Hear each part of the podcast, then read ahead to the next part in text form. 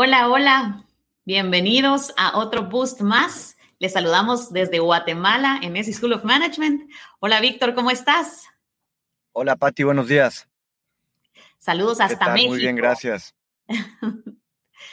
Qué gusto tenerte por acá con nosotros, Víctor. Y bueno, a nuestra audiencia, bienvenidos a un Boost más el día de hoy con Víctor Ortiz desde México. Vamos a, presentar, a arrancar presentando a nuestro invitado especial el día de hoy. Víctor Ortiz es ingeniero mecánico administrador por el Instituto Tecnológico de Monterrey. Cuenta con un MBA con especialidad en finanzas por la Universidad de California en Berkeley. Ha cursado formación en Design Thinking and Innovation Management por el MIT, así como estudios en tecnologías exponenciales por Singularity University. De 2005 a 2014 se desempeñó como consultor de estrategia de negocios en McKinsey Company, realizando proyectos en México, Chile, Ecuador, Egipto y Estados Unidos, desarrollando temas de estrategia, fusiones y adquisiciones, rediseños organizacionales y diseños de planes presupuestarios y de gestión. Desde inicios del 2014, Víctor se incorporó al Sistema Tecnológico de Monterrey, donde actualmente lidera la Vicerrectoría de Internacionalización y alianzas estratégicas de la Universidad Tech Milenio, aliados de ESI School of Management. Así que, Víctor, bienvenido a este espacio. Estamos muy contentos de tenerte el día de hoy como invitado. Oh, muchas gracias por la invitación, Pati. A la orden. Perfecto, Víctor. Bueno, como sabemos, en este boost corre el tiempo rapidísimo, así que vamos a adentrarnos al tema eh, desde ya. Hoy en día, a través de diferentes análisis, nosotros podemos observar que las empresas siguen aprendiendo y especializándose para adaptarse a los cambios de nuestro entorno. Vemos robots que pueden hacer nuestras tareas, teletrabajo, inteligencia artificial. Se puede decir que estamos en esta revolución de la información y nos enfrentamos a cambios fundamentales en nuestra manera de vivir, pero también de trabajar. Entonces, ¿cómo? Tal vez nos preguntamos, ¿verdad? ¿Cómo es este empleo del mañana, las empresas del futuro? Víctor, para arrancar desde tu perspectiva, ¿cuáles son los factores que impulsan esta avalancha de cambios que están viviendo las empresas hoy?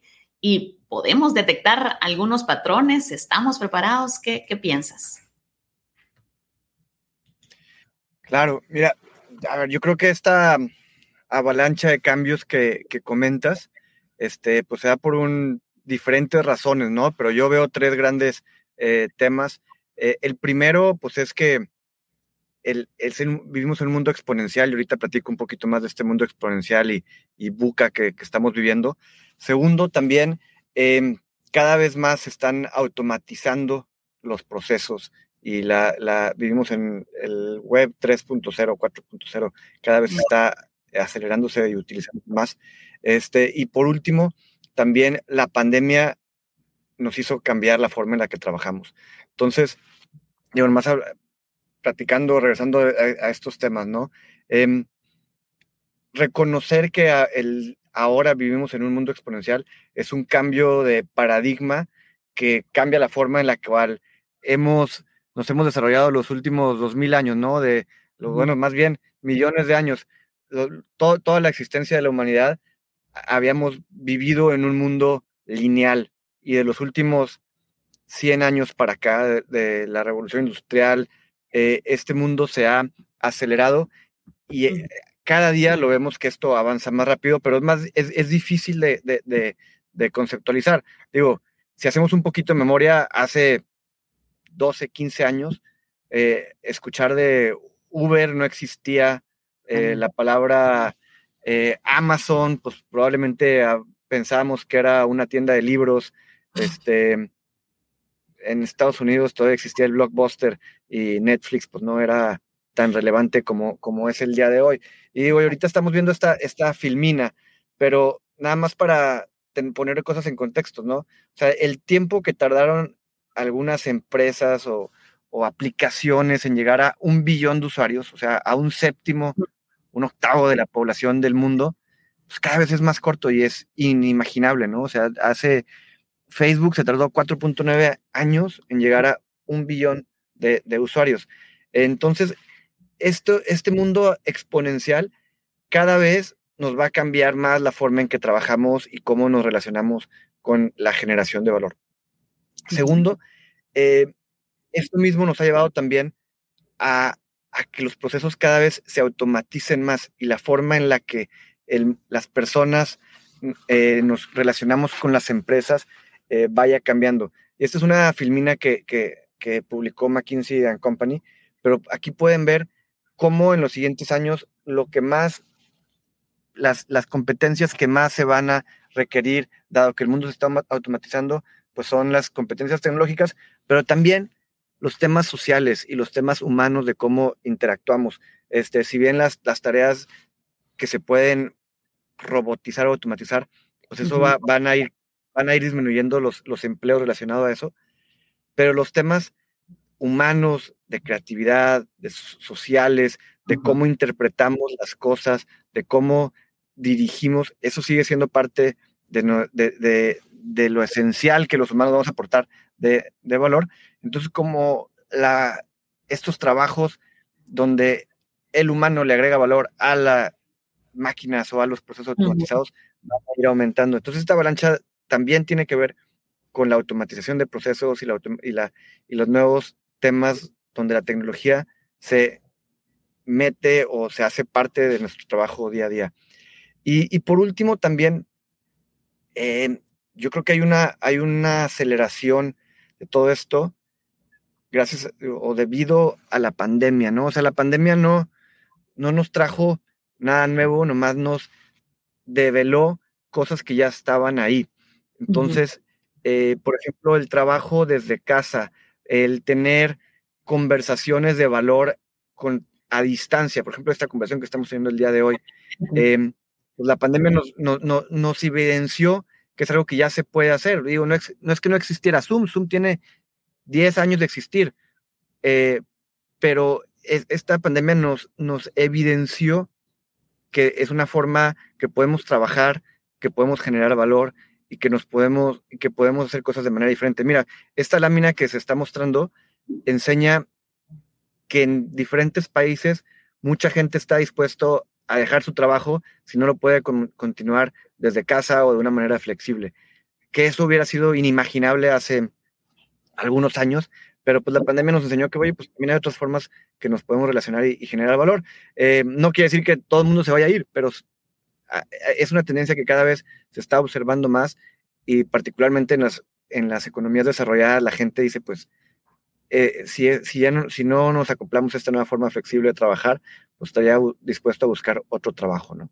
Yo creo que estos tres temas este, de que vimos en un mundo exponencial, que cada vez los procesos son más automatizados y, estamos interactuando más con, con, con el mundo digital y que la pandemia nos enseñó que hay otras formas de trabajar y relacionarnos, creo que es sin duda el tema de, esta avalancha de éxitos, que digo, de éxitos, de cambios que tú comentabas hace rato, ¿no?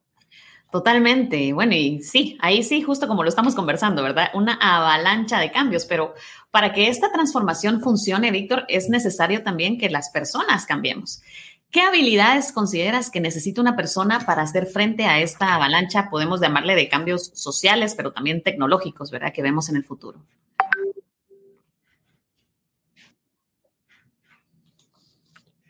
Sí, a ver, ahí sí, sí, sin duda, ¿no? Yo creo que esto relacionado al segundo punto que comentaba. Em, cada vez más los procesos tecnológicos, la automatización de procesos van a ser relevantes y se van a necesitar necesidades técnicas para poder desarrollarlos y manejarlos. Pero entender al final del día que nosotros somos seres humanos, que somos seres sociales, que necesitamos eh, estas habilidades blandas para, para, para gestionarnos, para interactuar los unos con los otros, para agregar valor sobre los procesos automatizados que, ya están, creo que va a ser los temas relevantes que vienen en el futuro, ¿no? Porque es donde el humano le va a agregar ese siguiente nivel de, de, capacidad a los temas procesales que se están automatizando, que inclusive nos está generando la inteligencia artificial. Entonces, todos estos temas de siguiente orden de, creatividad, de, liderazgo, de, temas de empatía, de reconocernos como personas, creo yo que son los temas que las empresas van a empezar a valorar porque es donde el humano va a acabar generando valor al final del día, ¿no? Y yo creo que esa parte es importante de recalcar, ¿verdad? Porque muchas veces tal vez hasta puede haber este temor, ¿verdad? En donde nosotros pues vamos a estar totalmente eh, desplazados, pero justo como tú dices, también es necesario eh, nosotros, ¿verdad? Para generar este tipo de valor. Y en este tiempo de recesión incluso podemos decir que hay una escasez tal vez de talento clave. ¿Qué temas, en qué de estos temas crees tú que haya una brecha? Y bueno, ¿y cómo le podemos hacer frente también, no? No, sí, sí, sin, sin duda alguna, creo que este tema que comentas de una brecha de talento clave, pues también se da en, en un mundo post-pandémico donde cada vez más las empresas pues demandan gente este, que en adición a estas competencias suaves que, que platico, eh, cierren esa brecha de, de, talento. Eh, digo, como ahorita me presentabas, yo eh, colaboro en la Universidad Tec Milenio en el Tec de Monterrey y nosotros vemos que hay un, hay un grupo de industrias que tienen una alta este, demanda por talento, donde pues, muchas veces el tema humano, pues también es, muy importante, ¿no? En los, en los temas de, nosotros decimos hot skills, pero los temas de, salud, eh, hay una demanda tremenda por talento, por talento clave este, que, que, entienda estos procesos. En los temas de educación, también hay una demanda tremenda por talento. Eh, y, también en otras industrias como los temas tecnológicos, ¿no? las, las, empresas que requieren talento tecnológico, que sepa programar, que sepa manejarlas, esa tecnología que está surgiendo, cada vez más hay mayor demanda por, por estos profesionales este, que el mercado no, no está pudiendo satisfacer. Eh, sin duda otros temas como los temas de servicio, de logística. Ahí hay grandes necesidades por personas que el día de hoy cubran esta, esta, estas necesidades de trabajo. Y, transversal a todo esto es gente que pueda trabajar con otras personas, ¿no? O sea, que pueda trabajar en grupos de manera ágil, que sea, que pueda liderar a otras personas, que sea creativo y que pueda desarrollar nuevas tecnologías de aplicaciones. Todo el tema soft, creo que es muy relevante. Fíjate, nosotros em, estamos desarrollando diferentes tipos de alianzas y conversaciones con empresas de, de empleabilidad, y, muchas nos comentan que la habilidad técnica es, te lleva a, cierto nivel, pero que realmente te contraten y que permanezcas en el trabajo es tu habilidad más bien de relacionarte y de poder interactuar con otras personas. Creo que eso es lo que te puede llevar a realmente conseguir un trabajo y a mantenerlo al final del día, ¿no? La habilidad técnica pues te abre la puerta, pero luego que puedas trabajar en un grupo más grande, pues es la es por tus habilidades suaves al final del día, ¿no? Me, gusta esta analogía que haces, ¿verdad? Que la habilidad técnica te abre la puerta, pero lo demás es lo que te mantiene. Y yo creo que eso es, interesante que lo sepa también nuestra audiencia, justo las propuestas académicas, ¿verdad? Que tenemos con, con Tech Milenio es específicamente para potenciar este tipo de, habilidades y, y, yo creo que es tan necesario el día de hoy. Los empresarios también, ¿verdad? Desde la otra perspectiva, deben replantearse a fondo la concepción del trabajo a uno inteligente. Por eso hablamos de empresas del futuro. ¿Puedes mencionarnos, Víctor, algunas ideas sobre las cuales pueden trabajar las empresas para conseguir este talento? Sobre todo por las brechas que se van a generar.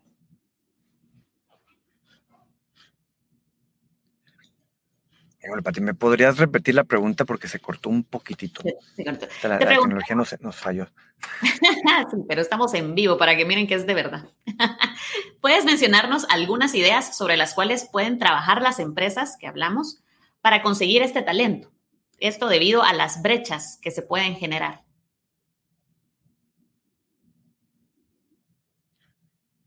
¿Me escuchas? Ok, creo, creo que si entendí es qué, qué ideas pueden tener, ah, sobre qué ideas pueden tener las empresas para trabajar para conseguir este talento.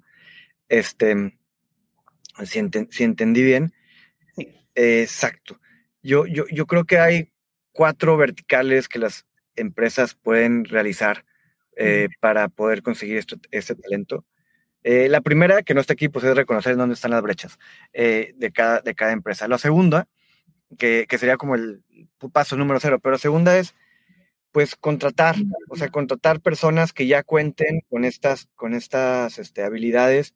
El mundo se está moviendo muy rápido, entonces, talento que ya cuente con las habilidades, yo en TecMilenio tenemos, estamos desarrollando productos que cierren esa brecha de manera rápida. Yo que pongo el ejemplo de, de Now Digital, que es un piloto que estamos haciendo para cerrar brechas de, de digitales para empresas que necesitan programadores, eh, para empresas que necesitan gente de diferentes temas de, de, DevOps, de temas de cloud computing, e, e, etcétera.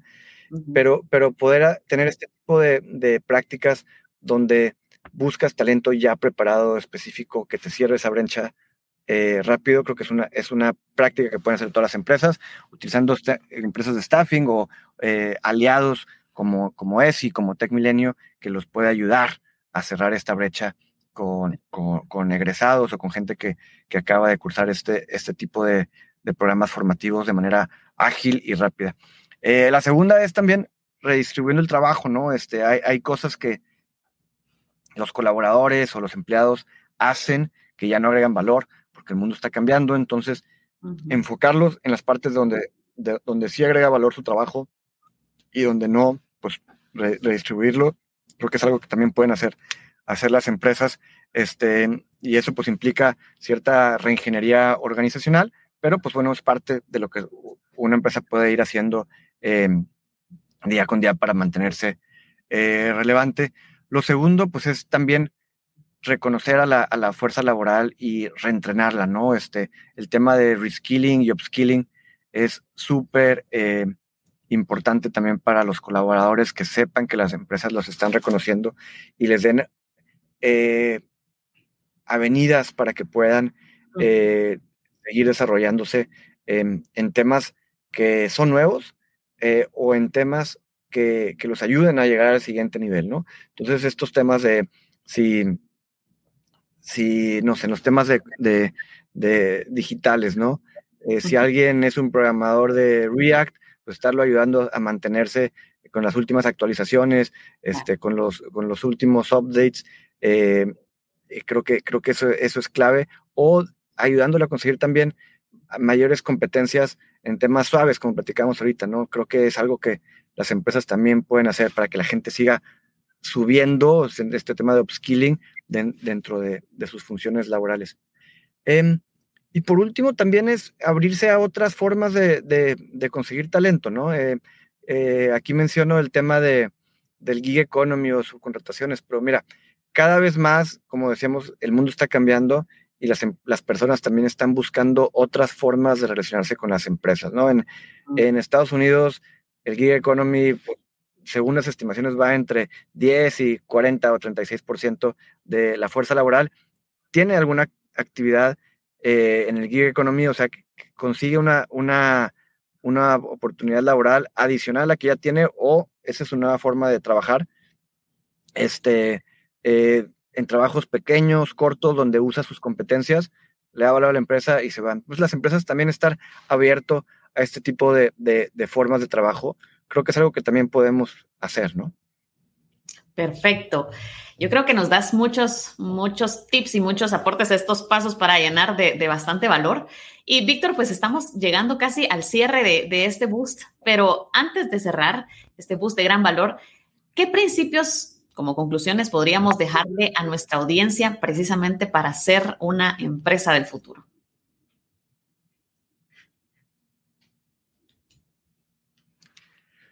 Yo creo que la, o sea, lo, que las empresas del futuro este, podrían estar haciendo es estar abiertas al cambio, ¿no? Reconocer que el mundo se está acelerando y estar abiertas a este cambio permanente.